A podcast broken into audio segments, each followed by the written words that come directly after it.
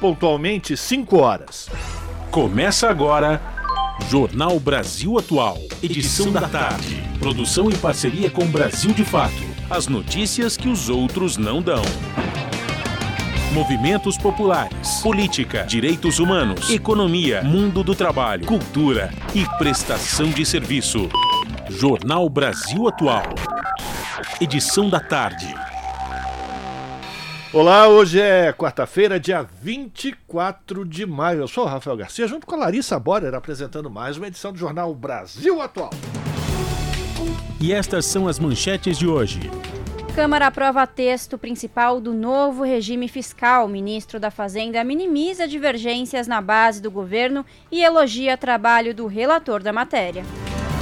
No seu primeiro dia, deputados da direita confirmam vocação da CPI para criminalizar o MST. A reunião foi marcada por insultos e acusações contra o movimento sem terra. Ibama nega licenciamento para perfuração de um poço exploratório de petróleo na foz do rio Amazonas. Pesquisa aponta que Mata Atlântica tem maior número de espécies ameaçadas. O IBGE avaliou mais de 21 mil espécies de animais e plantas em todos os biomas brasileiros. Presidente do BNDES quer incluir questão racial nos objetivos da ONU. A proposta foi anunciada durante seminário em celebração ao Dia Mundial da África. Em São Paulo, a Frente Parlamentar em Defesa da Juventude Negra e Periférica é lançada na Assembleia Legislativa. A frente é uma iniciativa do mandato coletivo da bancada feminista do PSOL. Primeiro lote de restituição do imposto de renda já está disponível para consulta no site da Receita Federal. Pacto Nacional quer erradicar a fome no Brasil até 2030. O movimento vai atuar em locais onde faltam recursos. E cantora Tina Turner morreu nesta quarta-feira. O falecimento da artista aos 83 anos foi confirmado por um assessor pessoal. A rainha do rock and roll morreu na casa onde vivia, perto de Zurich, na Suíça. São 5 horas, 2 minutos. Participe do Jornal Brasil Atual através dos nossos canais nas redes sociais. Facebook, facebook.com barra Rádio Brasil Atual. Você participa também pelo Instagram, arroba Rádio Brasil Atual. Twitter, arroba RA Brasil Atual. Ou pelo WhatsApp, o número é o 11 96893 7672. Você está ouvindo? Jornal Brasil Atual, edição da tarde. Uma parceria com Brasil de Fato. Na Rádio Brasil Atual tempo e temperatura. A tarde desta quarta-feira aqui na capital paulista é de tempo firme, poucas nuvens, agora 24 graus na região. Não tem previsão de chuva para hoje. Durante a madrugada, a temperatura cai e fica na casa dos 16 graus. Em Santo André, São Bernardo do Campo e São Caetano do Sul, a tarde desta quarta-feira é de tempo firme, céu pouco nublado e ventinho gelado, 24 graus neste momento. Na região do ABC também não tem previsão de chuva. Durante a noite, céu limpo e a temperatura cai. Na madrugada, atinge os 15 graus. Tempo pouco nublado na região de Mogi das Cruzes. Os termômetros marcam 22 graus agora. Em Mogi também não tem previsão de chuva. Durante a madrugada, a temperatura atinge os 14 graus. E em Sorocaba, a tarde desta quarta-feira é de tempo firme e céu pouco nublado. Agora os termômetros marcam 25 graus, sem chance de chuva na região de Sorocaba.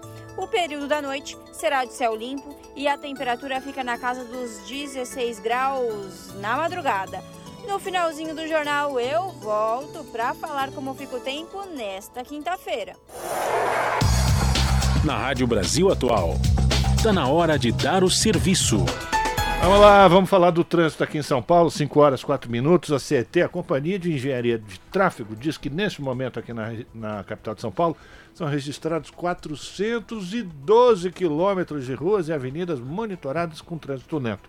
A pior região é a Zona Oeste, apresentando 122 quilômetros de lentidão. A Zona Sul tem 114, a Zona Leste 76, a região Central 53 e, por fim, Zona Norte, com 47 quilômetros de lentidão, é quilômetro padedel. E nos trilhos, no transporte público sobre trilhos, Larissa, como é que está a situação nesse momento? Vamos lá, Rafael Garcia. Segundo o site do metrô, tá tudo tranquilo, situação normal em todas as linhas. Mesma coisa segundo o site da CPTM, todas as linhas operam em situação normal. E é isso mesmo, viu, Rafa? Dei uma olhada aqui no Twitter do metrô e da CPTM, tudo certo. E Rafa, olha que coisa legal. A estação Palmeiras Barra Funda, que atende as linhas 7 Rubi e 10 Turquesa da CPTM, será mais uma vez palco para apresentação da banda dos maquinistas da companhia. Porém, neste dia, a homenageada será a própria CPTM em comemoração aos 31 anos de operação. Os passageiros que estiverem no local amanhã, quinta-feira, dia 25 de maio, a partir das 4 da tarde, terão aí a chance de assistir, escutar e se divertir ao som e performance do grupo. Para completar o evento, além da banda dos maquinistas da CPTM, a ocasião também vai contar com a presença e apresentação da banda dos seguranças do metrô. Será uma oportunidade única. Bom, Rafa, conta pra gente como tá a situação das rodovias na tarde desta quarta-feira. Olha, deixa eu só comentar que eu só não vou a essa apresentação porque a gente vai ter que estar aqui apresentando o jornal. Senão ia ver o Brimbal tocar lá na estação Barra Funda. Bom, vamos lá, vamos falar da situação do trânsito, das estradas que levam o motorista até a região do ABC, Baixada Santista, ou ao contrário, está lá na Baixada Santista, quer vir para o Planalto, é imigrantes uma Anchieta, não é isso? Então vamos lá. Imigrantes, tudo tranquilo, não tem problema nenhum, segundo a concessionária que administra o sistema. Agora, na Anchieta já fica diferente a situação. Se você está indo para o litoral agora, você vai encontrar um quilômetro e meio lá na serra, ou lá no final da serra, porque a concessionária diz que está havendo uma lentidão por conta de excesso de veículos comerciais. Isso me parece um, um eufemismo para falar caminhão para caramba, né? Então, trânsito lento no, na Anchieta por conta de grande quantidade de caminhões. Rodovia Cônego Domênico Rangoni, no sentido Guarujá Litoral Norte, tem um quilômetro também de trânsito lento por conta de veículos comerciais. E a rodovia Padre Manuel da Nóbrega não apresenta nenhum ponto de congestionamento, portanto, essa é a situação de momento. Se você está na Baixada, venha para São Paulo, tudo tranquilo. Se você está indo para o litoral, tiver de carro, prefira a imigrantes. Boa viagem! 98,9 a Rádio Brasil Atual, Rádio Brasil Atual. Fábio Balbini, o mestre da mesa. Jornal Brasil Atual, edição da tarde. 5 horas 8 minutos. Seu primeiro dia, deputados da direita confirmam vocação da CPI no MST para circo. Na audiência, deputado bolsonarista difunde fake news e diz que PL de Orlando Silva permite sexo entre pai e filho. Os detalhes com Douglas Matos. A abertura da Comissão Parlamentar de Inquérito, a CPI do Movimento dos Trabalhadores Rurais Sem Terra, o MST, nesta terça, dia 23, caminhou entre a histeria e o nonsense, confirmando a vocação do colegiado para o circo e a alegoria.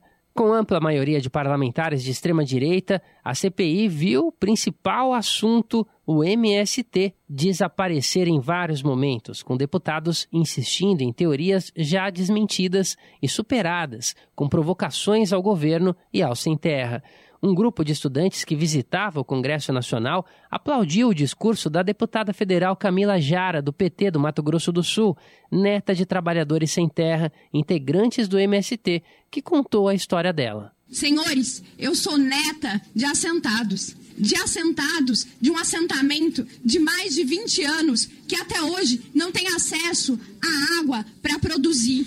Nós estamos falando de um país com 33 milhões de pessoas que passam fome e de um agronegócio punjante que serve sim para exportação, mas que não dá conta de alimentar o próprio povo.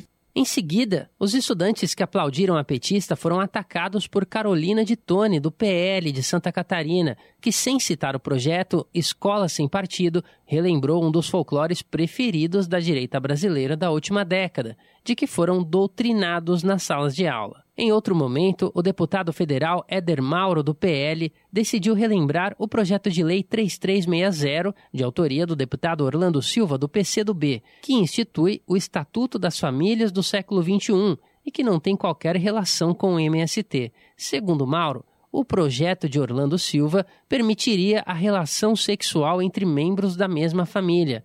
O texto, no entanto, reconhece apenas as diversas constituições de família, mas não legisla sobre casamento ou união estável, nem mesmo sobre a aceitação ou não de relações sexuais entre consanguíneos.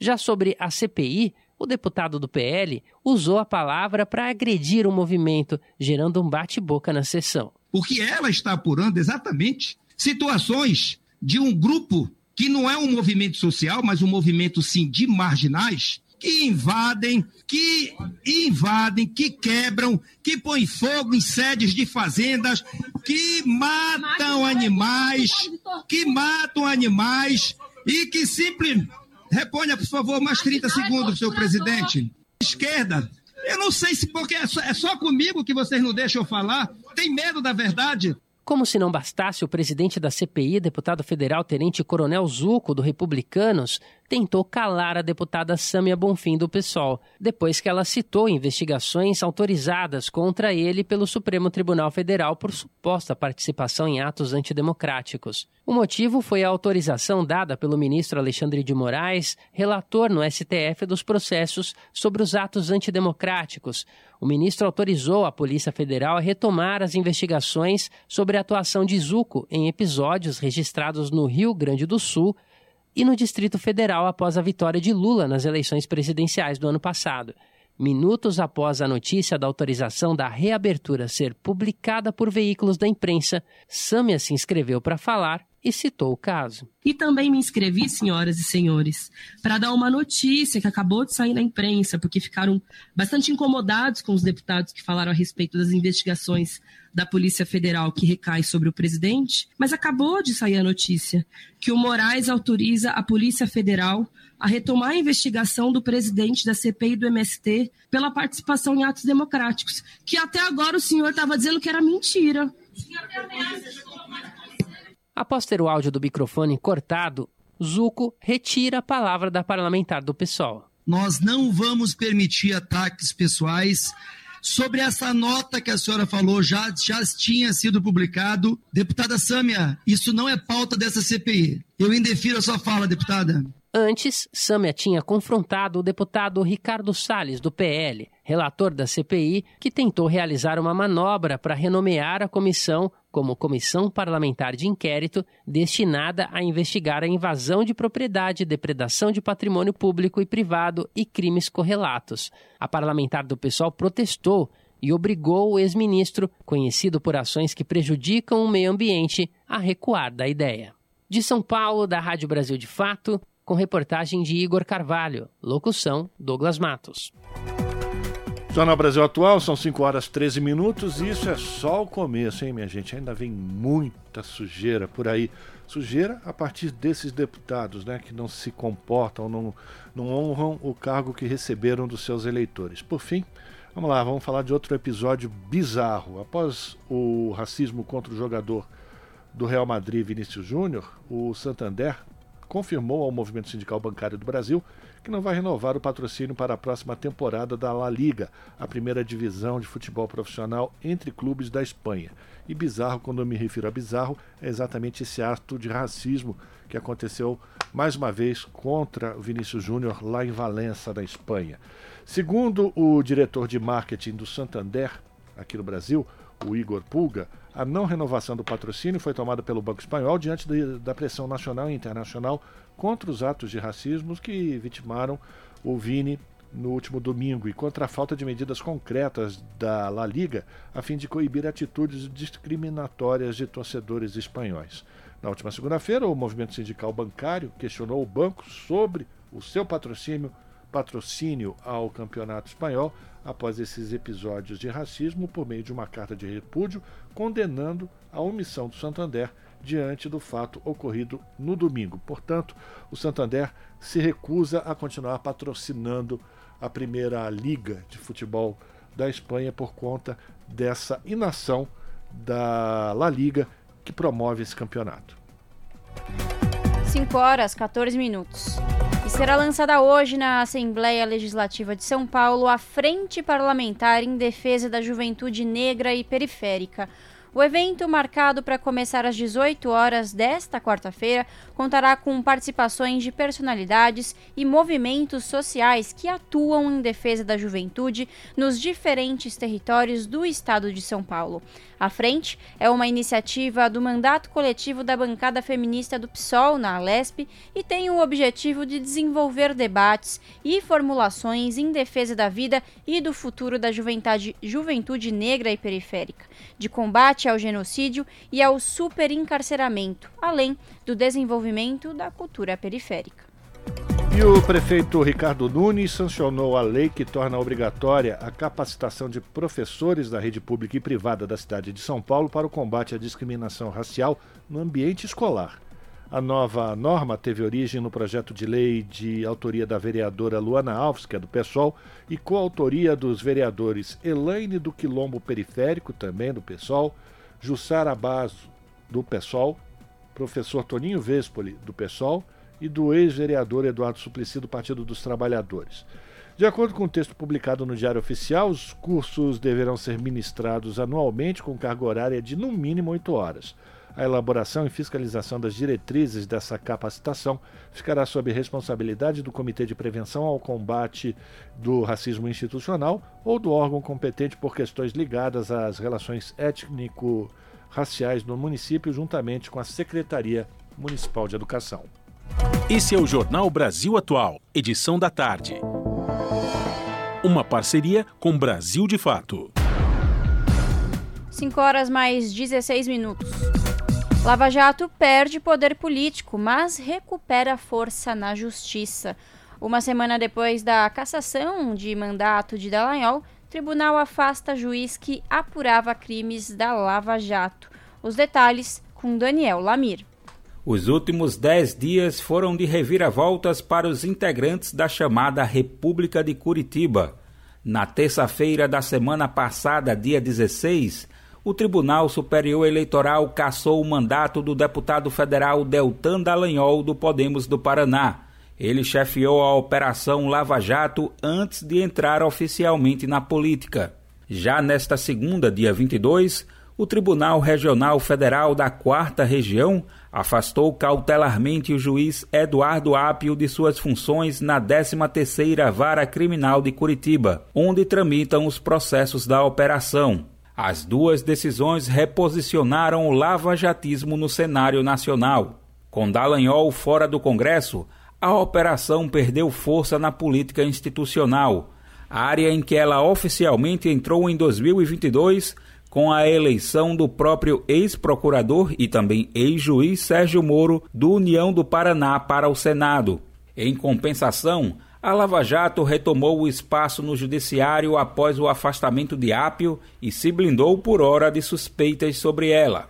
Apio assumiu a 13ª Vara de Curitiba em fevereiro deste ano. Desde então, se mostrou disposto a ouvir investigados pela Lava Jato que sempre reclamaram estar sendo vítimas de perseguição ou de abusos da operação. Convocou a prestar depoimento, por exemplo, o advogado Rodrigo Tacla Duran, que diz ter sido extorquido pela operação. As acusações de Tacla contra a Lava Jato foram encaminhadas por Apio para apuração no Supremo Tribunal Federal pois citavam o senador Moro e Dallagnol, que era deputado e tinha direito a foro privilegiado. Com isso, reforçaram a necessidade de apuração de eventuais crimes cometidos pelos então membros da Lava Jato. Mas Apio foi afastado cautelarmente.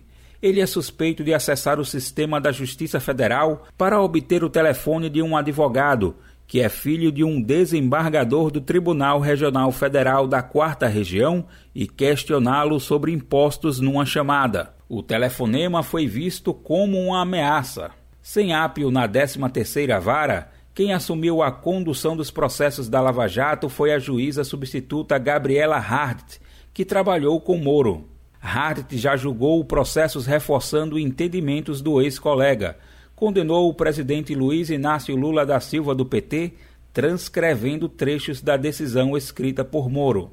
Por seu histórico profissional, ninguém acredita que ela continuará dando vozes a críticos da operação. Tacla, aliás, lamentou e criticou o afastamento de Apio em entrevista ao UOL.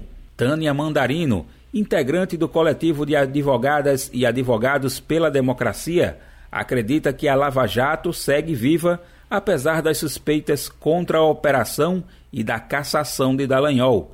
Ela reforçou que o afastamento de Apio e a substituição por Hart devem reduzir a pressão sobre a operação temporariamente. Eu concordo que a Lava Jato recuperou o poder, mas na minha avaliação é temporariamente. É uma recuperação de manobra. Tânia também afirmou que, apesar do desgaste, o poder da Lava Jato ainda é considerável. Pode, portanto, causar problemas a seus adversários. A Lava Jato é um monstrão, um dragãozão morrendo e está abanando o rabão. Mas vai matar bastante coisa no caminho. Vai destruir bastante coisa no caminho. A Justiça Federal do Paraná, onde trabalha Apio, não comentou seu afastamento. Apio já declarou que confia que seu caso será revertido. Dallagnol já participou de atos em Curitiba realizados em seu apoio. Ele já declarou estar indignado com a cassação de seu mandato e que vai, abre aspas, lutar pelo propósito de vida de servir a Deus e ao povo brasileiro, fecha aspas. Moro tem demonstrado apoio a Dallagnol e criticado Eduardo Apio. Da Rádio Brasil de Fato com reportagem de Vinícius Konchinski de Curitiba. Locução Daniel Lamir. São 5 horas e 21 minutos. E o Supremo Tribunal Federal determina que Daniel Silveira comece a cumprir a pena imediatamente. Ele foi preso em fevereiro por descumprir regras de prisão domiciliar e fazer novos ataques ao Supremo. Ele já tinha deixado mandato parlamentar na época. A reportagem é de Oussama El Gauri. O ex-deputado federal Daniel Silveira vai ter que cumprir pena de quase nove anos de prisão imediatamente. A decisão foi do ministro Alexandre de Moraes do Supremo Tribunal Federal. Daniel Silveira foi preso em fevereiro por descumprir regras de prisão domiciliar e fazer novos ataques ao Supremo. Ele já tinha deixado o mandato parlamentar na época. Pela decisão, Silveira vai passar por exames médicos para começar o cumprimento da pena, e o tempo que ele já tem de prisão vai ser descontado da condenação final. A decisão de Moraes vem depois que o Supremo Tribunal Federal derrubou no mês passado o perdão da pena concedido a Daniel pelo ex-presidente Jair Bolsonaro. A intenção era impedir o início do cumprimento da pena, mas o STF entendeu que houve desvio de finalidade no ato do ex-presidente, por Daniel Silveira ser um aliado político de Bolsonaro. O STF já havia condenado Silveira em abril do ano passado por tentativa de impedir o livre exercício dos poderes e coação no curso do processo a que ele responde por ataques à corte. Com informações da Agência Brasil, da Rádio Nacional em Brasília, Oussama El Gauri. E a CPMI do dia 8 de janeiro deverá ser instalada na quinta-feira. Deputados e senadores vão investigar os responsáveis pelos ataques às sedes dos poderes em Brasília. Os detalhes com a repórter Érica Christian. O senador Otto Alencar, do PSD da Bahia, confirmou para esta quinta-feira a instalação da CPMI do 8 de janeiro, que vai investigar os ataques às sedes do Congresso Nacional, Palácio do Planalto e Supremo Tribunal Federal. O colegiado será composto por 32 titulares, sendo 16 senadores e 16 deputados e igual número de suplentes. Otto Alencar afirmou que no ato da instalação da CPMI serão definidos o presidente presidente e o vice-presidente do colegiado, além do relator. Ele reforçou que a comissão vai focar nos responsáveis pela tentativa de golpe. E vai apurar os atos golpistas que aconteceram em 8 de janeiro, promovidos inclusive pelos seguidores do ex-presidente da República, Jair Bolsonaro, e outros tantos, inclusive, que estimularam o avanço e também a depedração do patrimônio público aqui do Senado, da Câmara dos Deputados, do Supremo Tribunal Federal e do Palácio do Planalto. Então é isso que vai se apurar. Aqueles que fizeram essa ação de tentativa de golpe, que não, felizmente, a democracia se sustentou. Até o momento, o MDB do Senado ainda não indicou os três integrantes. A CPMI do 8 de janeiro terá o prazo de seis meses de funcionamento. Da Rádio Senado, Érica Christian. 5 horas 24 minutos. E a Câmara dos Deputados aprova o texto principal do novo regime fiscal, mas os destaques ainda podem alterar o texto final. Quem traz as informações direto de Brasília é o repórter Antônio Vital. Depois de muita discussão e alterações de última hora, o plenário da Câmara aprovou o texto principal do projeto do governo que cria um novo regime fiscal para substituir o teto de gastos. A proposta foi aprovada por 372 votos contra 108. Ainda faltam ser votados quatro destaques que podem alterar o texto. Em linhas gerais, o projeto prevê que as despesas serão sempre menores que as receitas, e o relator, deputado Cláudio Cajado, do PP da Bahia, incluiu no texto gatilhos que obrigam a redução dos gastos quando ultrapassarem alguns limites.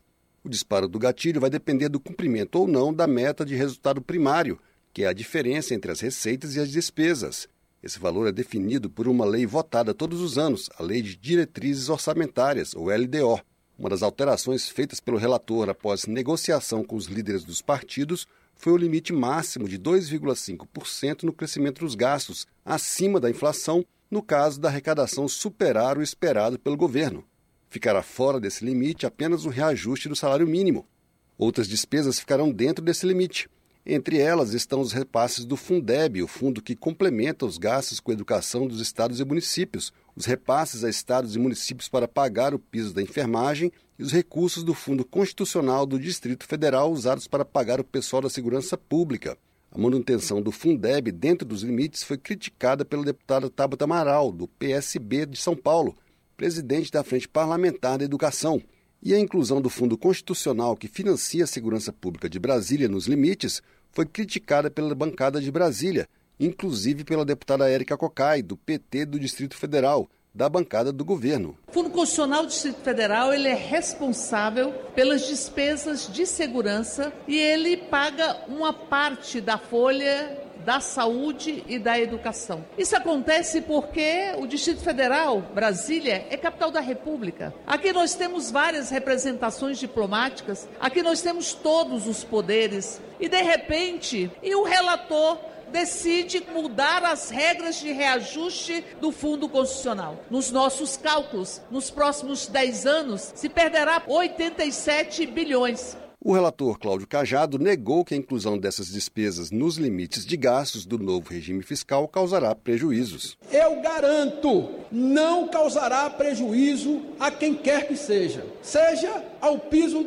da enfermagem, estando na base, colaborará para que haja o crescimento da receita e, consequentemente, ganhará não apenas a inflação, como era no teto de gasto, mas a correção real acima da inflação como também o Fundeb. Não haverá prejuízo algum com relação ao Fundo Constitucional do Distrito Federal. Não haverá prejuízo. Apesar do resultado elástico a favor do novo regime fiscal, deputados da oposição criticaram a proposta e defenderam a manutenção do teto de gastos. A deputada Adriana Ventura, do Novo de São Paulo, cobrou o maior compromisso de corte de gastos. Esse projeto, querendo ou não, dá licença para gastar não fala como vai encontrar as receitas.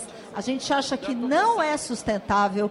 O governo precisa, sim, mostrar que há um esforço de fazer corte de gastos, cortar despesas, enxugar a máquina e não há nenhuma, nenhuma e nenhuma indicação no projeto que isso será feito.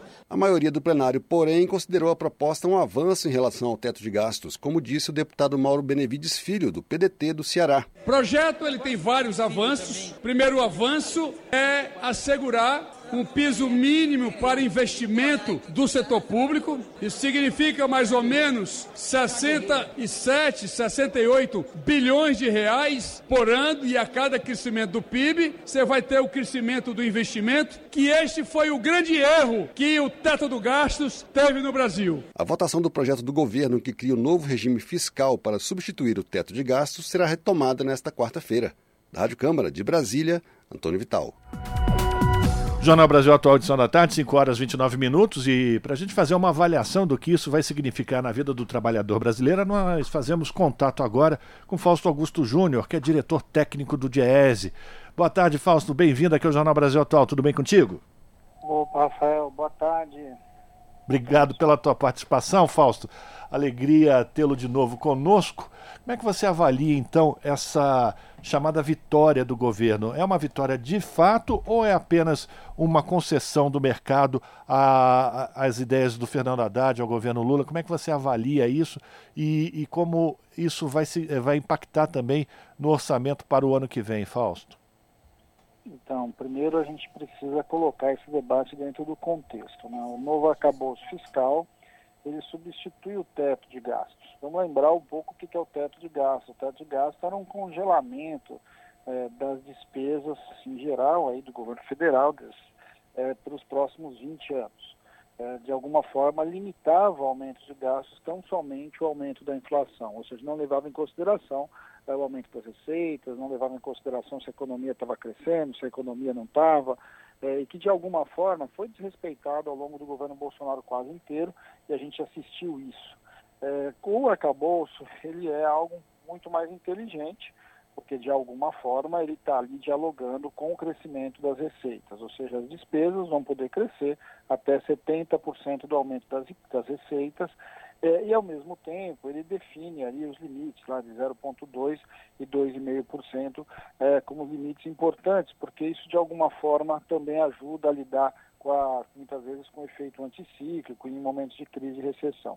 Então, sob esse ponto de vista, Rafael, é, é um avanço importante, é um avanço importante você vir e substituir um teto de gasto rígido por um sistema de controle de gasto que, de alguma forma, ele é bastante mais flexível e está vinculado diretamente às receitas. Qual é o dilema nosso? O dilema é o momento que a gente vive, um momento em que o Brasil precisa resolver uma série de problemas sociais, uma série de problemas econômicos e que de alguma forma a limitação de gastos ela pode sim atrapalhar muito o investimento público, pode atrapalhar muito algumas despesas que vão precisar crescer, em especial pelo desmonte do Estado que a gente assistiu ao longo do governo Bolsonaro. Então, fazendo uma avaliação muito rápida aqui para quem nos ouve, nós estamos falando de um regime que é muito melhor do que o teto de gastos, mas é claro que ele é uma limitação para as políticas é, que a gente vai assistir, que precisam ser desenhadas para o momento seguinte. Ao mesmo tempo, a gente precisa lidar também, que é óbvio que a questão do mercado, é óbvio que a questão do Congresso é, passa por trás dessa discussão bastante importante é, sobre as questões dos regimes fiscais no Brasil. Então, Fausto, a gente pode é, deduzir que essa é, foi, foi a vitória possível diante desse cenário. Mas vem agora um segundo momento, um segundo passo, que também é tão importante quanto, que é a discussão de uma reforma tributária, não? Queria que você falasse também sobre esse próximo passo. Bem, é, a gente não pode separar né, a questão do, do arcabouço fiscal da, de como você organiza as receitas, ou seja, da onde, ela, da onde elas vêm, e também para onde elas vão. Ou seja, quando está falando do arcabouço fiscal, em grande medida a gente está falando do lado das despesas, né? ou seja, como que o governo e quais são os limites para o aumento da despesa. Quando a gente está falando em reforma tributária, nós estamos olhando pelo olhar das receitas, ou seja, como o governo arrecada os recursos que vão aí, é, de certo modo, servir para pagar as contas públicas, garantir os direitos sociais, garantir investimento e etc. Para nós, o debate da reforma é, tributária é essencial. Nós precisamos corrigir o nosso sistema tributário, colocar os mais ricos para pagar impostos, porque os mais ricos pagam muito pouco imposto no Brasil, e de alguma forma a gente desonerar é, o consumo, desonerar a produção, garantir que é, o sistema tributário seja um sistema mais equilibrado, seja um sistema mais progressivo. Ou seja, quem ganha mais paga mais do que ganha menos. Hoje, o sistema tributário nosso é um sistema regressivo. É claro que esse é um outro grande desafio dentro do Congresso Nacional. Nós estamos falando aí de emenda constitucional, nós estamos falando de um debate muito difícil. Vamos lembrar que a questão da reforma tributária vem sendo discutida há mais de 20 anos no Brasil e pouco avançou, é, mas que sai, eu acho que esse é um dos grandes desafios desse governo. É, os debates estão acontecendo e é óbvio que não tem como separar a discussão do arcabouço fiscal com a discussão é, da reforma tributária. Vamos lembrar que o arcabouço fiscal trabalha com a hipótese de aumento de receita, né? e você vai caminhar inclusive o ministro Haddad, né, o próprio arcabouço, caminha com a projeção é, de você buscar superávit primário já no ano que vem. Para isso você precisa aumentar a receita, é, porque se não aumentar a receita significa que você não vai conseguir de fato avançar nas necessidades e no tamanho do Estado que precisa para que o Brasil res, responda às suas demandas, às suas demandas principalmente sociais. Então o debate está posto. A gente vai assistir um debate bastante duro sobre reforma tributária agora, por conta das, das PECs que caminham dentro do Congresso. Nós estamos falando aí de uma reforma que envolve principalmente a, a questão dos impostos sobre o consumo e nós vamos também ver medidas é, diferenciadas, como a gente viu agora recentemente, é, que tem a ver com a taxação, por exemplo, de recursos que estão no exterior, investidos no exterior, a discussão que a gente está vendo de taxação é, sobre, a, sobre as apostas virtuais, tudo isso de alguma forma dialoga com o arcabouço fiscal e dialoga também com a reforma tributária. Agora, Fausto, eu quero retomar uh, o que foi aprovado ontem uh, na Câmara dos Deputados, que foi a inclusão pelo relator, o Cláudio Cajado, é preciso sempre lembrar quem é o Cláudio Cajado, né, do Partido Progressista da Bahia, de colocar dentro desses gastos da União a complementação do Fundo de Educação Básico Fundeb. E já teve uma gritaria muito grande, né? reclamações de representantes dos professores, porque esse tipo de amarra pode prejudicar, inclusive, o pagamento de pisos salariais que foram, uma conquista, foram conquistas desses professores depois de muita luta, né, Fausto? Sim, e aí, Rafael, vamos lembrar de duas questões. Né? Os dois pisos foram propostos pelo governo é, de certo modo, fora aí da, do, do acabouço fiscal, fora da, da contabilidade aí que, do que a gente está falando de aumento de receita. Era o Fundeb e era o repasse do piso é, da enfermagem. Por quê? Porque, de alguma forma, você precisa garantir que essas duas políticas avancem. Elas, elas demandam sim recursos, elas demandam sim uma política é, diferenciada. É claro que aí a gente precisa também pesar as duas coisas. Né?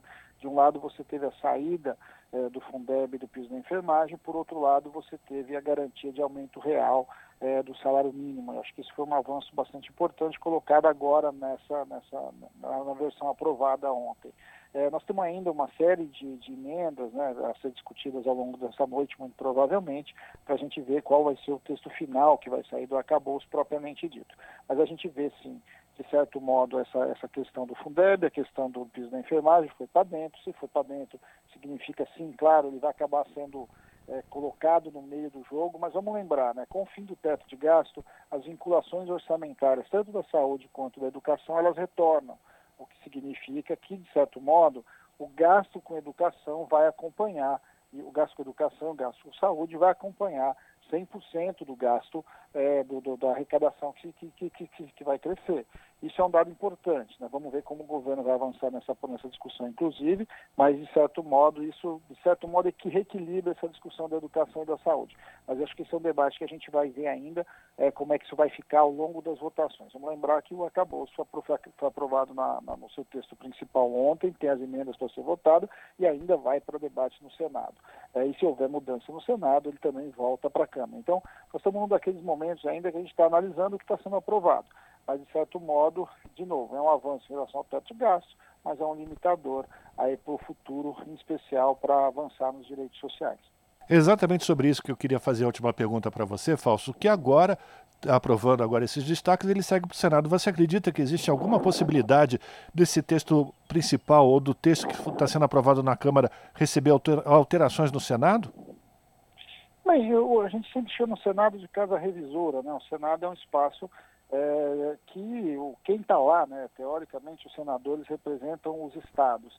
E esse debate, por exemplo, do Fundeb, por exemplo, do piso nacional da enfermagem, são debates que estão, nós estamos falando diretamente de repasses da União para estados e municípios. Então a gente está dizendo que o Senado tem um espaço sim de refazer esse debate. É um espaço importante porque os senadores ali estão representando os interesses dos estados e que de alguma forma esse debate vai acabar sendo feito. Se vai ter espaço ou não para fazer alteração, isso vai depender das disputas políticas, vai depender dos acordos que estão acontecendo e que vão acontecer no próximo período. Importante lembrar, né, mudança no Senado retorna a discussão para a Câmara. Isso também, ao mesmo tempo, o governo certamente tem celeridade em aprovar o arcabouço fiscal. Quanto mais ele for alterado no Senado, mais debate você vai ter no processo de tramitação e mais tempo vai se passar. Vamos assistir. Eu acho que tem uma discussão importante para ser feita no Senado e de alguma forma a gente precisa realinhar gastos como, por exemplo, educação e saúde. Por outro lado, é bom lembrar também, né, Rafael, que foi introduzido é, questões significativas em relação aos servidores públicos agora, que também não estavam previstas. Você passa a estabelecer proibições, né, Rafael? Proibições de contratação, proibições de plano de carreira, proibições é, de aumentos salariais, é, concursos públicos. Isso é bastante limitador, porque de alguma forma nós estamos falando que, de fato, a depender de como o, compromisso com o arcabouço fiscal fosse colocando, a gente vai ver limitações bastante severas do ponto de vista da vida do servidor público. Isso é um alerta que a gente precisa fazer, é importante que esse debate seja feito no Senado, porque vamos lembrar que o Estado brasileiro foi bastante desmontado é, ao longo do governo Bolsonaro. E você precisa, sim, aumentar investimento, é, você precisa aumentar pessoal, você precisa aumentar concurso público, você precisa colocar gente lá. Servidores ficaram seis anos sem nenhum tipo de reajuste. Nós temos que fazer o debate de várias tabelas salariais que estão muito defasadas e, de certo modo, inviabilizam a própria organização do Estado brasileiro. E esse é um debate que vai precisar ser feito no Senado. A questão de como você vai criando limites, e esses limites muitas vezes comprometem o Estado que já foi desmontado. Então nós precisamos rever, inclusive, como é que são esses parâmetros que vão acontecer. Se vai haver alteração no Senado, eu acho que vai fazer parte das grandes disputas, seja por dentro do próprio governo, com o próprio governo, seja as disputas que vão acontecer no Congresso Nacional. Muito bem, quero agradecer a participação do Fausto Augusto Júnior, diretor técnico do DIESE, aqui no Jornal Brasil Atual, fazendo uma avaliação do que foi aprovado ontem pela Câmara dos Deputados. Hoje é a votação dos destaques e, na sequência, a apreciação pelos senadores. E o governo tem todo o interesse que essa matéria seja rapidamente aprovada nas duas casas para ser colocada em prática. Fausto, muito obrigado pela tua participação. Abração para você e eu espero voltar a conversar contigo em breve. Grande abraço, Rafael. Até uma próxima. Conversamos com Fausto Augusto Júnior, aqui no Jornal Brasil Atual. As notícias que os outros não dão. Jornal Brasil Atual. Edição da tarde. Uma parceria com Brasil de Fato. 5 horas mais 41 minutos. Primeiro lote de restituição do imposto de renda já pode ser consultado. A consulta pode ser feita no site da Receita Federal. Os detalhes na reportagem de Ana Lúcia Caldas. O primeiro lote de restituição do Imposto de Renda Pessoa Física 2023 já pode ser consultado. Esse lote contempla também restituições residuais de exercícios anteriores. A consulta pode ser feita no site gov.br/barra Receita Federal. É só clicar em Meu Imposto de Renda e, em seguida, consultar a restituição. Mais de 4 milhões de contribuintes terão o dinheiro depositado na conta no dia 31 de maio, aliás, último dia da entrega da declaração. O valor total é 7 bilhões e 500 mil reais, o maior já pago pela Receita Federal em um lote de restituição do imposto de renda. A prioridade é para contribuintes idosos, pessoas com alguma deficiência ou doença grave, além dos contribuintes que a maior fonte de renda seja o magistério. Também entram nesse grupo os contribuintes que optaram pela declaração pré-preenchida por receber a restituição via Pix. O pagamento da restituição é realizado na conta bancária informada na declaração de imposto de renda de forma direta ou por indicação da chave Pix. Se por algum motivo o crédito não for realizado, os valores ficarão disponíveis para resgate por até um ano no Banco do Brasil. Vale lembrar que são cinco lotes de restituições. O último vai ser pago em setembro. Da Rádio Nacional em Brasília, Ana Lúcia Caldas. São 5 horas e 43 minutos e a Assembleia Legislativa do Estado de São Paulo aprovou por unanimidade em sessão extraordinária realizada ontem o projeto de lei complementar para a recomposição salarial das polícias civil e militar. A medida depende agora da sanção do Executivo e a devida publicação no Diário Oficial. O projeto de lei complementar prevê que o reajuste passe a valer a partir do dia 1 de julho. A proposta foi apresentada pelo governador Tarcísio de Freitas, aliado de Bolsonaro, e atende às reivindicações de um setor que, em grande medida, apoia os partidos que representam a direita. O texto aprovado pelo parlamento, após debates ao longo de duas semanas, foi o original apresentado pelo governador. A única mudança foi a retirada da alíquota de 10,5% que seria descontada da remuneração dos militares ativos, inativos e pensionistas para financiar o pagamento das pensões e da remuneração dos militares da reserva. Os partidos de oposição também aprovaram a medida em plenário, mas ao longo da tramitação do projeto na Assembleia apresentaram sugestões de emendas e alterações para ampliar o reajuste para outros servidores públicos. Essas emendas não foram aprovadas. E especialistas do setor varejista pedem mais fiscalização tributária sobre as compras eletrônicas no exterior.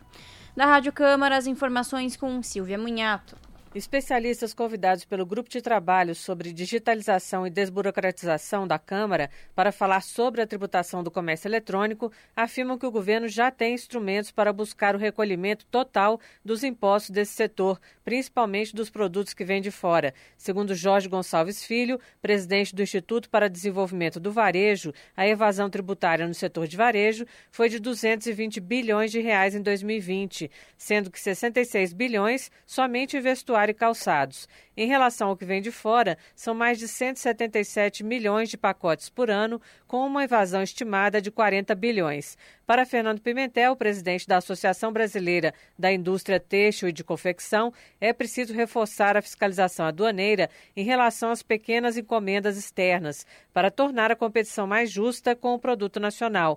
Ele criticou a proposta do governo de negociar com as empresas estrangeiras a antecipação dos dados sobre as importações para recolher o tributo antecipadamente. Se você for pego sonegando imposto, coisa que o valha dentro do país, você fecha o seu estabelecimento, vendendo um produto falsificado, vendendo um produto pirata. Então, acho que não deve haver essa condescendência, como se elas estivessem fazendo um grande favor de pagar o devido imposto. O deputado Júlio Lopes, do PP do Rio de Janeiro, disse que apresentou o projeto de lei que elimina a isenção para compras de pequeno valor no exterior. A gente tem notícia de varejistas grandes que estão fechando centenas de lojas, perdendo milhares de empregos todos os dias, e não é possível que o governo não tenha a sensibilidade de apoiar uma medida legislativa. Nós não estamos nem pedindo que o governo faça a medida. Segundo Vantuil Barbosa, analista dos Correios, 100% das encomendas passam por raio-x e a Receita Federal determina o que vai ser tributado. As encomendas de até 50 dólares enviadas por pessoas físicas não são tributadas, mas algumas empresas fragmentam as vendas para ficar dentro do limite ou declaram valores menores. A secretária de Comércio Exterior do Ministério do Desenvolvimento, Indústria, Comércio e Serviços, Tatiana Prazeres, destacou que o governo está trabalhando para desburocratizar as compras e vendas externas. Da Rádio Câmara de Brasília, Silvia Minhato. Esse é o Jornal Brasil Atual, edição da tarde. Uma parceria com Brasil de Fato. 5 horas e 47 minutos. Aqui em São Paulo, o relatório elaborado pelo vereador Rodrigo Goulart, do PSD, sobre a revisão intermediária do Plano Diretor Estratégico foi apresentado na noite de ontem em audiência pública da Comissão de Política Urbana, Metropolitana e Meio Ambiente da Câmara Municipal de São Paulo. Foram considerados para a elaboração do relatório as contribuições populares colhidas em 46 audiências públicas realizadas pela Câmara sobre o tema. Ao todo, 2.679 cidadãos estiveram presentes e foram registradas 618 manifestações. O documento trata de vários setores, entre eles os ligados, ou dentre eles, os ligados à moradia, como o incentivo à produção de unidades de habitação de interesse social e mecanismos de controle na destinação dessas habitações. Entre os principais, as principais alterações sugeridas em relação ao texto do executivo destacam-se aquelas voltadas ao meio ambiente, como a inclusão no relatório de uma nova área destinada ao Parque Burler Marx da zona sul da cidade. A Comissão de Política Urbana, Metropolitana e Meio Ambiente da Câmara Municipal de São Paulo vai promover mais uma audiência pública geral sobre a revisão do plano diretor estratégico na próxima segunda-feira, dia 29, a partir das 7 da noite. 5 horas e 48 minutos. E a Mata Atlântica é o bioma brasileiro com maior número de espécies de plantas e animais ameaçados de extinção no país. A constatação é da pesquisa Contas de Ecossistemas, Espécies Ameaçadas de Extinção no Brasil 2022, divulgada pelo Instituto Brasileiro de Geografia e Estatística, o IBGE. O levantamento tem como base as listas de fauna elaboradas pelo Instituto Chico Mendes de Conservação da Biodiversidade, o ICMBio, e da flora produzida pelo Jardim Botânico do Rio de Janeiro.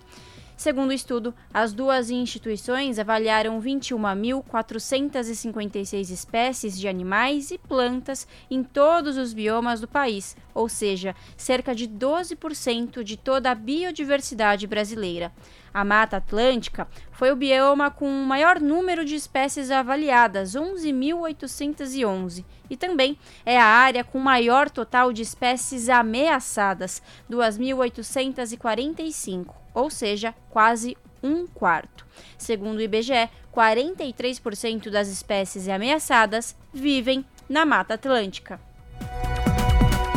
5 horas e 49 minutos, parecer contrário do Ibama, seguiu parâmetros técnicos, diz ministra do Meio Ambiente Marina Silva. O órgão ambiental negou o licenciamento para a perfuração de um poço exploratório de petróleo na foz do rio Amazonas. Quem vai trazer mais detalhes é a repórter Daniela Longuinho, da EBC.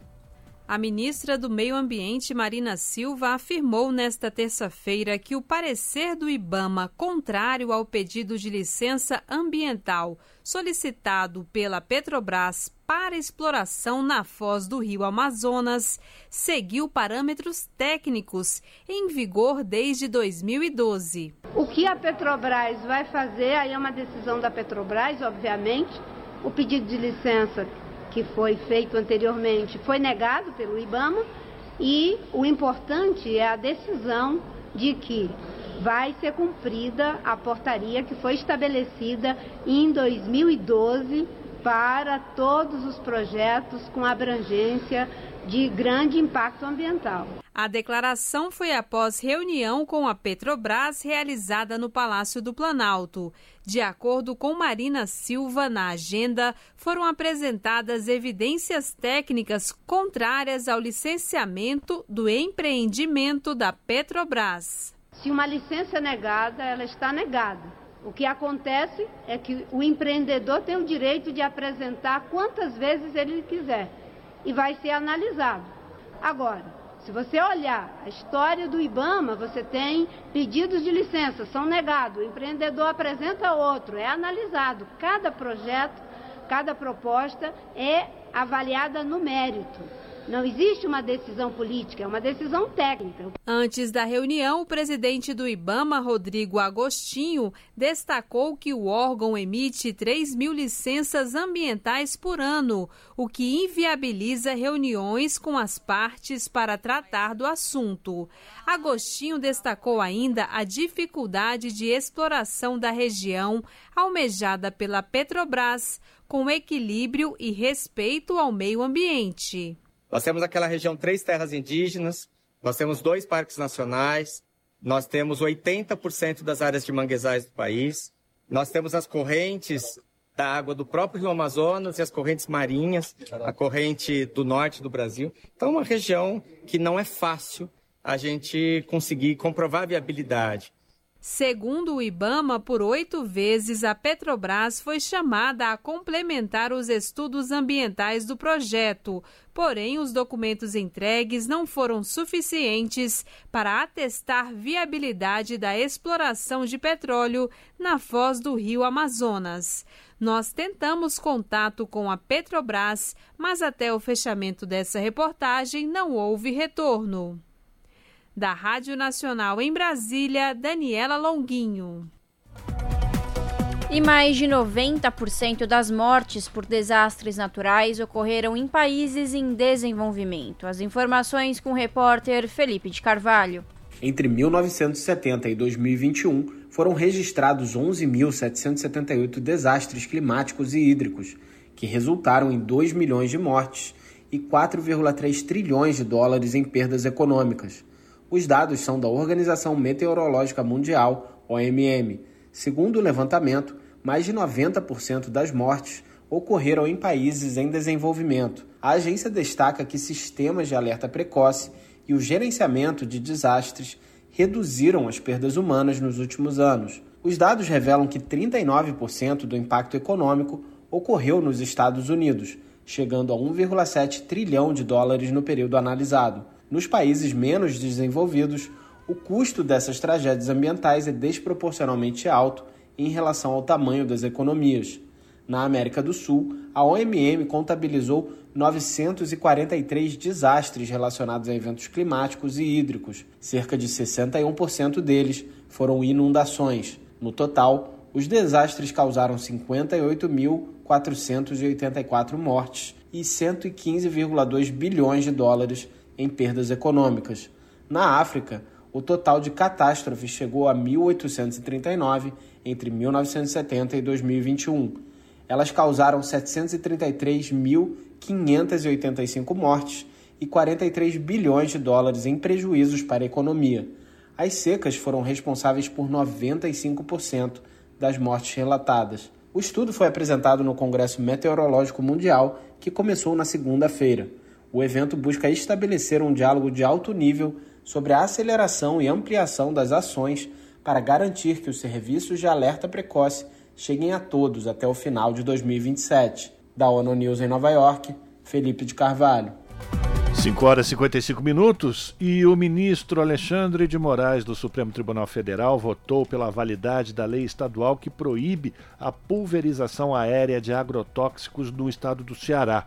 Moraes seguiu o voto da relatora, a ministra Carmen Lúcia. Para ela, não há impedimento constitucional a que estados editem normas mais protetivas à saúde e ao meio ambiente quanto à utilização de agrotóxicos. Conhecida como Lei Zé Maria do Tomé, a lei estadual sancionada pelo então governador Camilo Santana proíbe a pulverização aérea de agrotóxicos em todo o estado cearense. A ação no Supremo foi movida pela Confederação Nacional da Agricultura. Aliada ao setor de agrotóxicos, a Confederação alega que a lei é inconstitucional porque violaria a livre iniciativa e os objetivos da política agrícola. Com o voto de Moraes a favor da lei que proíbe a pulverização de agrotóxicos, o placar está em 4 a 0 a favor da lei estadual.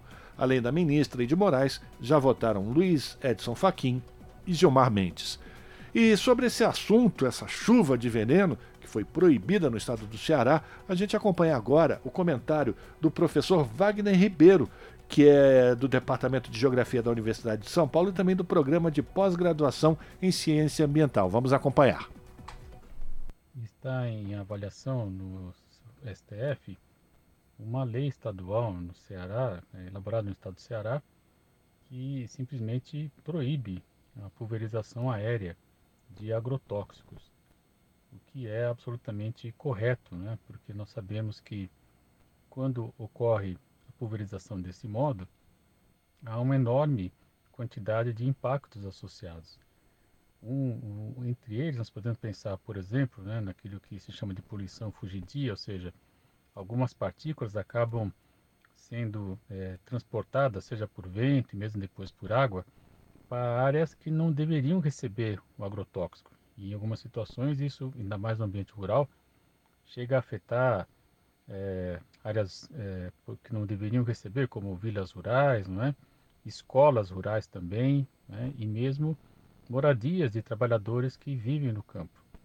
Então, essa, essa lei aprovada é, no estado do Ceará foi contestada, né? se, alegando-se que não caberia ao Estado, na unidade federativa, fazer uma lei dessa ordem. E até o momento, então, quatro ministros votaram favoravelmente à consideração dessa lei, ou seja, ela não estaria infringindo nada em termos constitucionais. A expectativa de que agora, é, enfim, os demais ministros votem, né?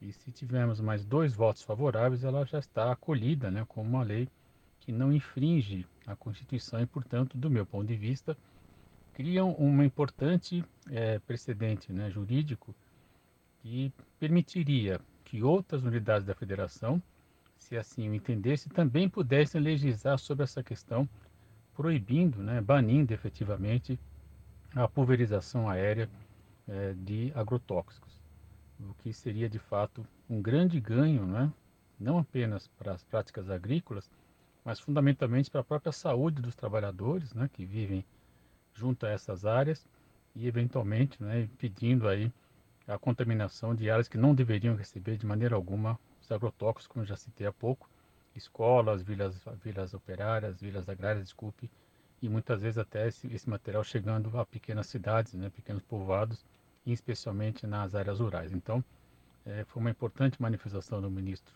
Alexandre de Moraes, que acompanhou na relatora, é, reafirmando a importância de reconhecer essa lei como dentro dos moldes do aparato jurídico brasileiro e que, portanto, pode ser aplicada no Ceará e aí, evidentemente, abrindo precedentes para que outros estados também repitam essa operação, né, proibindo efetivamente a pulverização aérea. Seria muito bom para toda a população brasileira. A pluralidade de ideias e a informação confiável nunca foram tão necessárias. Você que gosta do conteúdo jornalístico produzido pela Rádio Brasil Atual e pela TVT tem uma missão muito importante: dar o seu apoio para que nossa voz continue cada vez mais forte. Jornalismo independente, com responsabilidade com a notícia e com a democracia, só é possível com a participação e o apoio popular. Acesse o site catarse.me/tvt Faça a sua assinatura e nos ajude com sua contribuição. Rádio Brasil Atual e TVT. Compromisso com a notícia. Compromisso com você. Pontualmente, 18 horas. Rádio Brasil Atual. Para sugestões e comentários, entre em contato conosco por e-mail redação@jornalbrasilatual.com.br ou WhatsApp DDD 11 96893 7672. Acompanhe a nossa programação também pelo site redebrasilatual.com.br.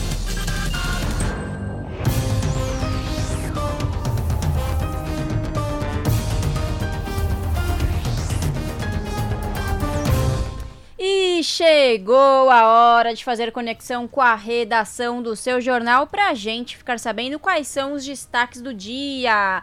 Lembrando que o seu jornal começa pontualmente às 19 horas na TVT, canal digital 44.1 e também pelo canal do YouTube, youtube.com/tvt. No comando dela, a apresentadora Ana Flávia Quitério. Boa noite, Flavinha! Quais são os destaques desta quarta? Olá, Lares e Rafa, uma excelente noite a vocês e a todos os ouvintes da Rádio Brasil Atual.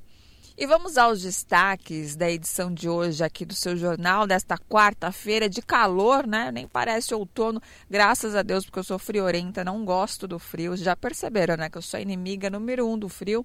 Sempre estou fazendo aqui menção ao calor, ao tempo lindo lá fora de céu claro enfim, né? E aí eu, eu torço para que sejam assim os próximos dias, mas esse tempo seco também não dá, né, gente? Não é saúde que aguente. E aí, como eu sempre falo no seu jornal, depois que a gente dá a previsão do tempo, é importante, né, nessa, nesse período de umidade relativa do ar bem abaixo do, né, do permitido, do aceitável, é importante a hidratação. Então, se hidrate. Já tem preguiça de beber água, não consegue beber muita água? Fica com uma garrafinha do lado. Daí, toda vez que você olhar para ela, faça que nem eu. Ah, vou beber um pouquinho de água. Aí você vai se acostumando. Bom, tirando essa parte, essa dica, né? Vamos aos destaques do jornal. Aconteceu hoje em São Paulo a Conferência Livre Nacional de Saúde do Trabalhador e da Trabalhadora. O evento é mais uma etapa para definir eh, propostas pra, para o encontro nacional que acontece agora em junho. Na pauta, a necessidade de fortalecer a saúde da classe trabalhadora por intermédio do Sistema Único de Saúde. Outra notícia que vamos dar hoje é sobre o estudo da Fundação das Nações Unidas para a Infância, a Unicef, em parceria com o Fórum Brasileiro de Segurança Pública, que revelou que as câmeras corporais na Polícia Militar de São Paulo diminuíram mais de 60% as mortes de adolescentes por intervenção policial. O programa Olho Vivo da Polícia Militar de São Paulo foi implantado em 2020 e até o final de 2022, 62 dos 135 batalhões do estado adotaram a tecnologia. As câmeras são fixadas junto ao peito dos agentes e permitem um ângulo de captação de imagens privilegiado e também na altura adequada. E para encerrar, ainda falando sobre o lamentável episódio de ataque de racismo ao jogador brasileiro Vinícius Júnior, né? Enquanto o mundo discute e condena esses ataques, na Espanha, né, em São Paulo, o Museu da Resistência tem entre as atrações uma exposição sobre a luta antirracista no Brasil. Então, para vocês ficarem com aquele gostinho de quero mais e irem pessoalmente conferir essa exposição no museu, a gente vai falar sobre ela aqui no seu jornal. Bom, essas e outras notícias completas vocês acompanham pontualmente às sete da noite comigo. Bom jornal, Lares e Rafa. Beijão grande para todo mundo e até daqui a pouco. Jornal Brasil Atual, edição da tarde. Uma parceria com Brasil de Fato.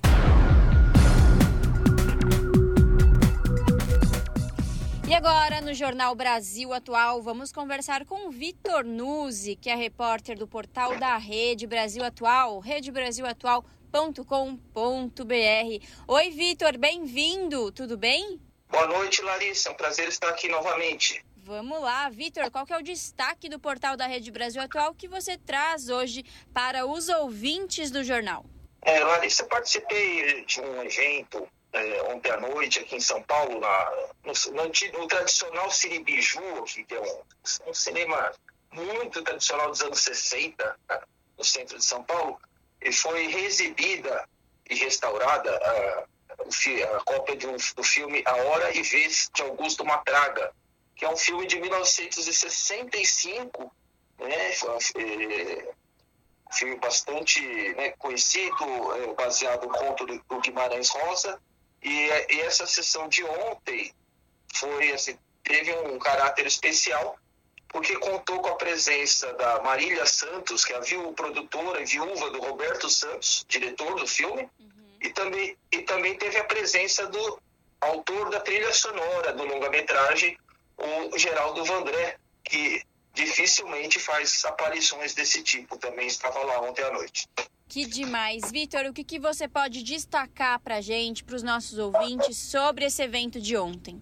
Não, primeiro, Larissa, a, a cópia, realmente, a cópia do filme, né, ela tá realmente boa, né? Essa cópia que foi apresentada ontem, restaurada, tá impecável, né? O, e o, o filme talvez seja um dos, né, talvez seja um dos grandes filmes brasileiros é verdade, um pouco menos conhecido, talvez por não ser tão exibido hoje em dia, mas é, ele, como eu falei, ele foi baseado num conto do Guimarães Rosa que foi publicado no livro Sagarana, de 1946, e claro, né, teve uma, algumas alterações, porque as, as versões cinematográficas são sempre é, diferentes né, do, do, do, original. O próprio professor Carlos Augusto Calil, ex-secretário de Cultura, que estava lá, participou do debate, é, é, apontou algumas diferenças né, entre o texto e, e o, filme, né, até brincou falando que a adaptação é sempre uma traição, mas que no caso foi uma traição a favor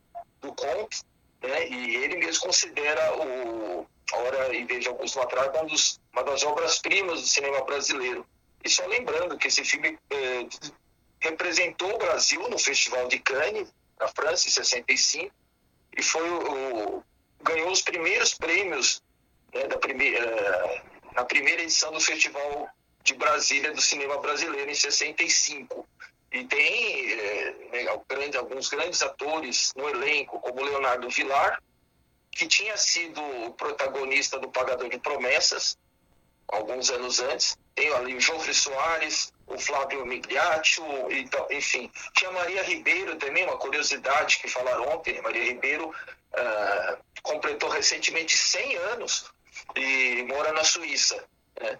E mas assim, o diferencial da noite eu diria que foi realmente a presença do Vandré, que não é uma coisa muito comum de acontecer. Que legal, Vitor. E é isso, né? Receber esse tributo da paz é também enaltecer a trajetória do cinema brasileiro, né, Vitor?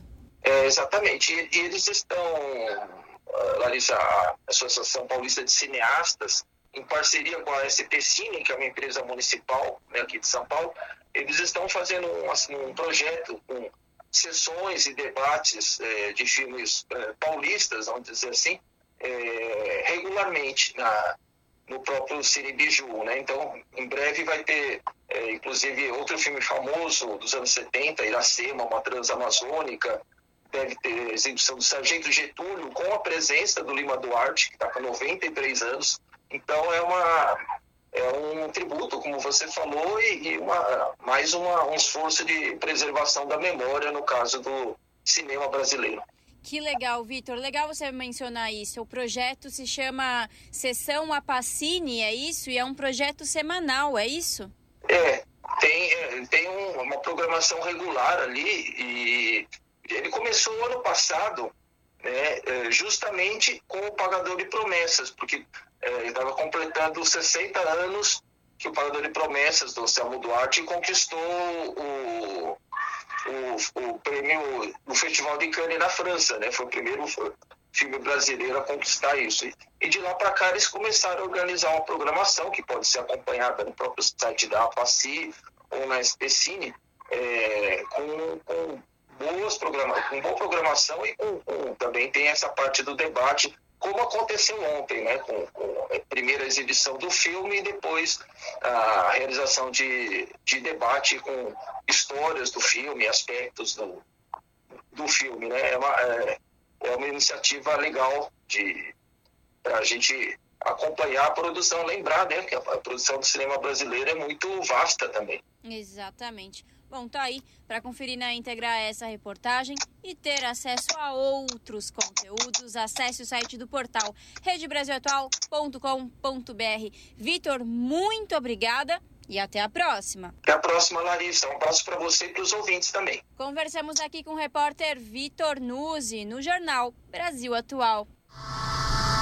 Você está ouvindo? Jornal Brasil Atual, edição da tarde. Uma parceria com Brasil de Fato. Agora são 6 horas 10 minutos e um pacto nacional quer erradicar a fome no país até 2030. O movimento vai atuar em locais onde faltam recursos no Brasil. A reportagem é de Nelson Lim. 33 milhões de brasileiros estão em situação de insegurança alimentar e fome, de acordo com dados de 2022 do Inquérito Nacional da Insegurança Alimentar. E de acordo com estimativas de entidades do terceiro setor, 55 milhões de toneladas de alimentos são desperdiçadas anualmente, desde o momento da produção até o transporte nas prateleiras de supermercados. Esse volume é oito vezes mais que o suficiente para acabar com a fome no país. Pensando nesses dados, foi lançado nesta terça-feira o Pacto Nacional contra a Fome, um movimento suprapartidário e multissetorial com meta de erradicar a fome no país até 2030. De acordo com uma das cofundadoras, Geis Diniz, o movimento Pacto contra a Fome vai agir como uma rede de inteligência entre instituições privadas e públicas que vão atuar em locais onde faltam recursos. A ministra do Planejamento, Simone Tebet, elogiou a iniciativa e falou que o poder público vai estar presente em parceria com a sociedade civil para erradicar a fome e o desperdício. Então nós temos que garantir uma rede junto com a sociedade civil organizada e o terceiro setor de cultura, né, de conscientização em relação a isso, da mão que planta semente até a mão que consome, passando pelo transporte e pela distribuição desses alimentos, nós estamos falando de alimentos desperdiçados de perdas que seriam suficientes para alimentar oito meses da fome no Brasil. Então essa parceria é fundamental para que possamos erradicar a miséria e a fome no Brasil. O ministro do Desenvolvimento Social, Wellington Dias, falou da ideia de ampliar os bancos de alimentos que já existem em alguns estados do Nordeste e da importância da iniciativa privada privilegiar a formação e contratação de pessoas inscritas no CAD único. Aqui estamos dialogando, por exemplo, para exemplo do que já temos: Ceará, Piauí, seis estados é, de é, bancos de alimento, mais CEASAS, por que não fazer em todo o Brasil?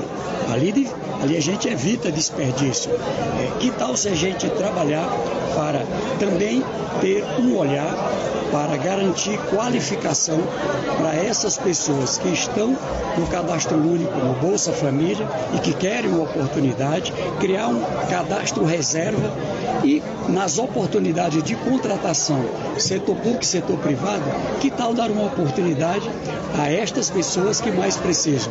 Para saber mais sobre a iniciativa, acesse o site pactocontrafome.org. Com produção de Camila Boen, da Rádio Nacional em São Paulo, Nelson Lim.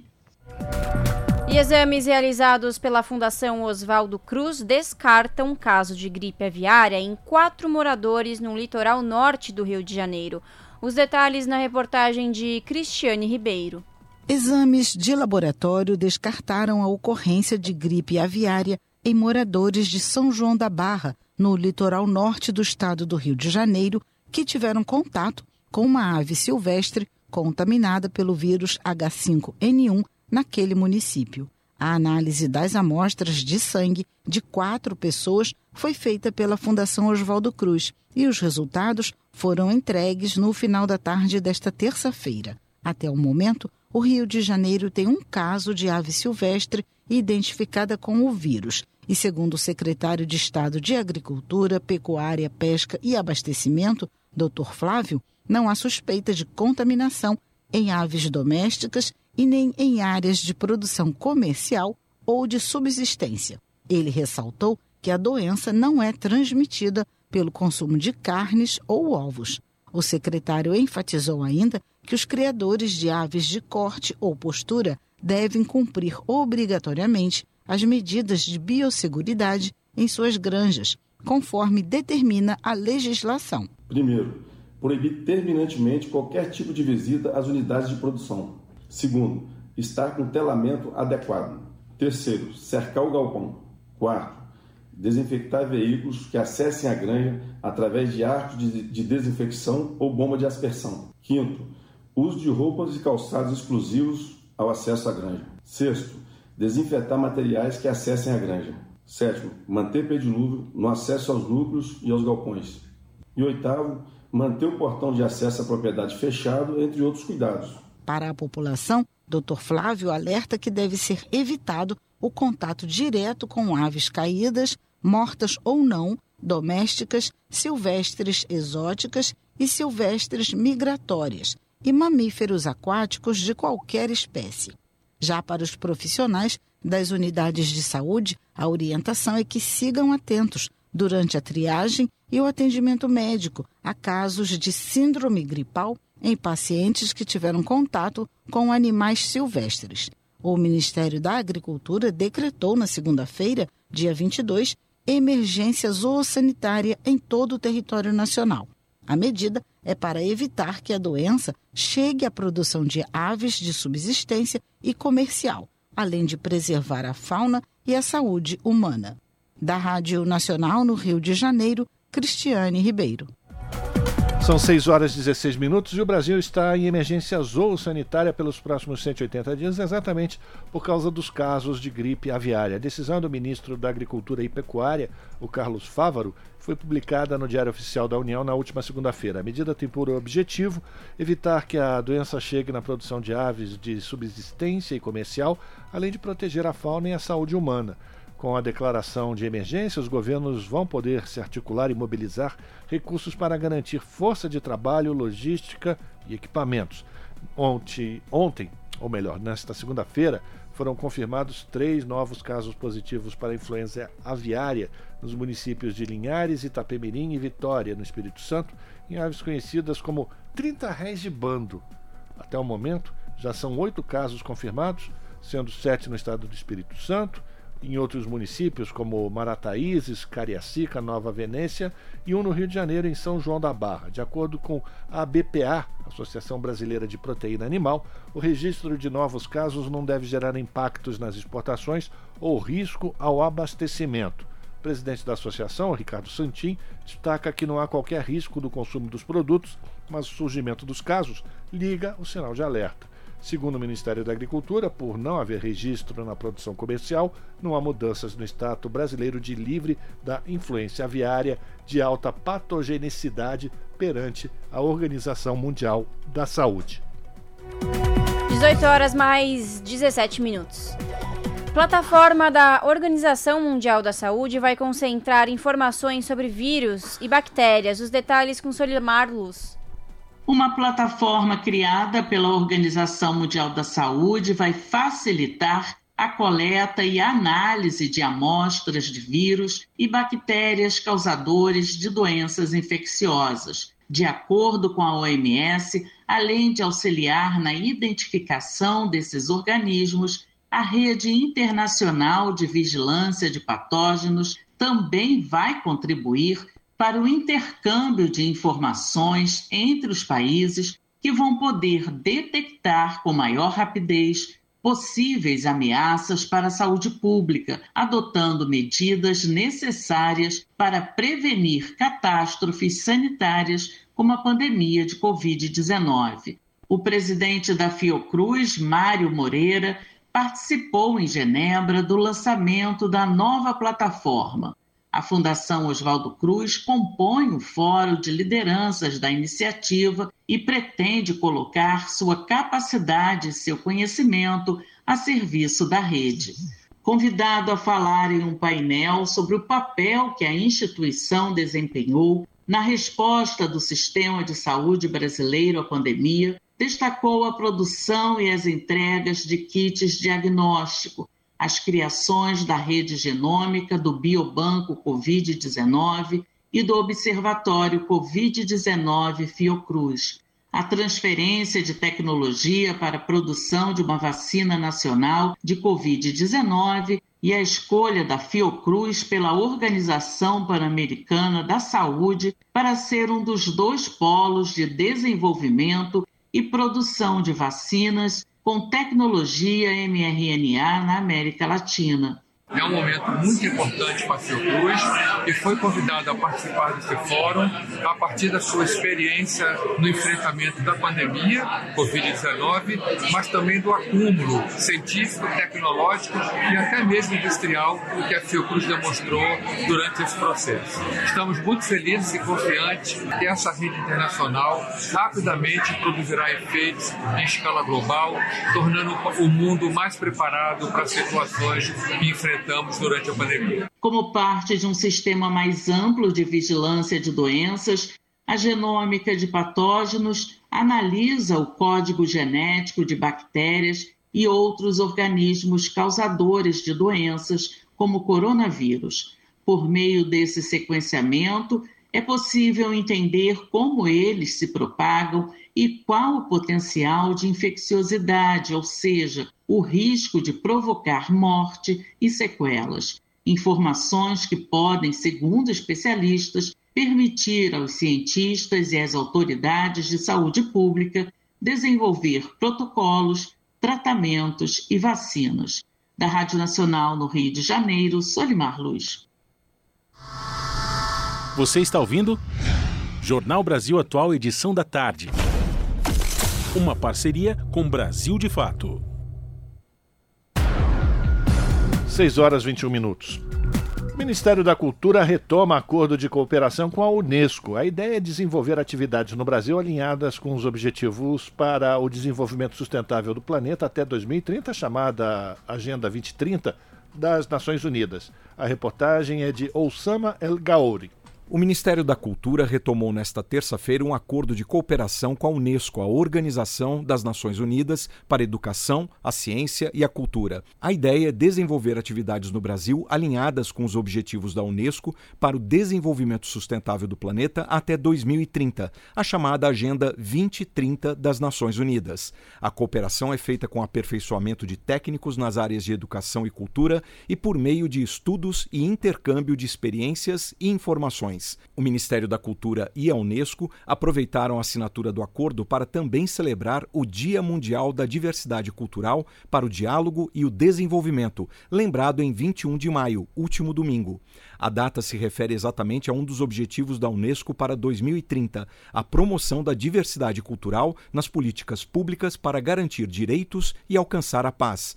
Foi o que explicou a diretora e representante da Unesco no Brasil, Marlova Noleto.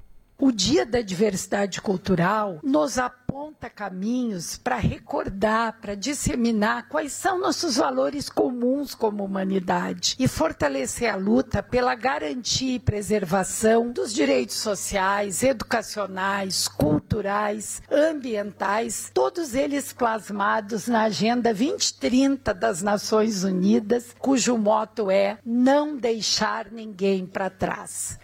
Segundo a Unesco, quase 90% dos conflitos existentes hoje no mundo ocorrem em países com baixo diálogo intercultural. Já a ministra Margarete Menezes lembrou a importância da retomada do Ministério da Cultura para as garantias constitucionais. Esse é mais um momento para celebrar a retomada do Ministério da Cultura, que promove o fortalecimento do processo de escuta da sociedade, pois é a partir da integração entre o poder público e a sociedade que as políticas públicas têm o seu efeito amplo e, consequentemente, o acesso aos direitos culturais assegurados na Constituição. Para o Ministério da Cultura e a Unesco, outro aspecto importante da cultura é a dimensão econômica do setor, que representa cerca de 3% da riqueza produzida no Brasil e também no mundo, com franco potencial de crescimento e de geração de empregos. Da Rádio Nacional em Brasília, Osama El Gauri. 8 horas mais 24 minutos. Escola Nacional Florestan Fernandes debate cidades e classe trabalhadora no dia 27. A atividade terá ainda visita guiada pela escola e almoço. Inscrições estão abertas. Os detalhes com Daniel Lamir. A Escola Nacional Florestan Fernandes do MST, Movimento dos Trabalhadores Rurais Sem Terra, recebe um debate sobre questão urbana e classe trabalhadora no próximo sábado, dia 27. A atividade inclui direito a almoço e visita guiada pelas instalações que ficam em Guararema, no estado de São Paulo. O encontro vai contar com a participação de Eliane Moura, do MTD, Movimento dos Trabalhadores por Direitos, e Moisés Celerges, do Sindicato dos Metalúrgicos do ABC. O objetivo é analisar os conflitos do capitalismo contemporâneo e a identidade da classe trabalhadora. Estarão em pauta questões como moradia, saneamento e emprego nas cidades. Os inscritos terão a oportunidade de conhecer de perto a luta e as ações do MST. A programação começa às 8 da manhã com um café da manhã. Logo depois, acontece o debate seguido de almoço, que terá opções vegetarianas. A visita guiada acontece à tarde e será encerrada com um café da tarde às 4 horas. Confira a programação detalhada na versão online desta matéria no site brasildefato.com.br. Também pelo site você acessa o link para preencher o formulário de inscrição. A escola pede uma contribuição simbólica de 60 reais para bancar as refeições oferecidas. A contribuição pode ser enviada por Pix ou depósito em conta. Os dados você também encontra em brasildefato.com.br. Da Rádio Brasil de Fato com informações da redação em São Paulo. Locução: Daniel Lamir. 18 horas 26 minutos e o Aloysio Mercadante, que é o presidente do BNDES, quer incluir questão racial nos objetivos da ONU. A proposta foi anunciada ontem durante um seminário sobre empoderamento negro na economia que foi realizado em celebração ao Dia Mundial da África. Quem traz os detalhes é Fabiana Sampaio. O presidente do BNDES, Banco Nacional de Desenvolvimento Econômico e Social, Aloysio Mercadante, quer incluir a questão racial nos objetivos do desenvolvimento sustentável da ONU. Esses objetivos são um conjunto de diretrizes e metas que pretendem guiar governo e sociedade civil para proteger o meio ambiente, diminuir a pobreza e melhorar a qualidade de vida das pessoas no mundo. Isso tendo como norte o ano de 2030. Mercadante anunciou a proposta nesta terça-feira durante um seminário sobre empoderamento negro na economia, realizado em celebração ao Dia Mundial da África. O presidente do BNDES afirmou que a ideia é construir um documento junto com intelectuais, movimento negro, empresários, academia, para ser lançado no dia 20 de novembro, Dia da Consciência Negra e de Zumbi de Palmares. Porque a ONU trata de educação, meio ambiente, mulheres, mas não trata da questão racial. E nós queremos que isso esteja também nos objetivos do desenvolvimento do milênio. Nós queremos lançar uma campanha internacional para a gente colocar essa agenda em discussão na ONU. Nós temos uma excelente relação com o secretário-geral da ONU, que é muito sensível a causas progressistas. Eu tenho certeza que ele vai abrir um espaço para a gente conversar. Não é uma tarefa simples, mas é possível para a gente começar a articular esse movimento amplamente. O presidente Lula nas suas viagens, com a liderança dele, e a gente colocar isso como uma mudança de patamar nas ODS. Na abertura do seminário, o Mercadante leu uma carta em homenagem ao jogador Vinícius Júnior, vítima do racismo de torcedores na Espanha,